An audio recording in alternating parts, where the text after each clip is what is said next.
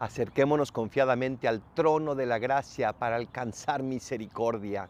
La misericordia está allí, se nos ofrece como un regalo, se nos da como un don que no conseguimos nosotros, que Dios a través de Jesucristo nos lo da. Esa misericordia significa ese sagrado corazón que además nos enviará el Espíritu Santo próximamente. La misericordia es infinita, por eso no importa lo que hayas hecho, siempre podemos recibir esa misericordia porque habrá muchísimo más de la cual tomar que la que recibirás. Soy el Paradolfo.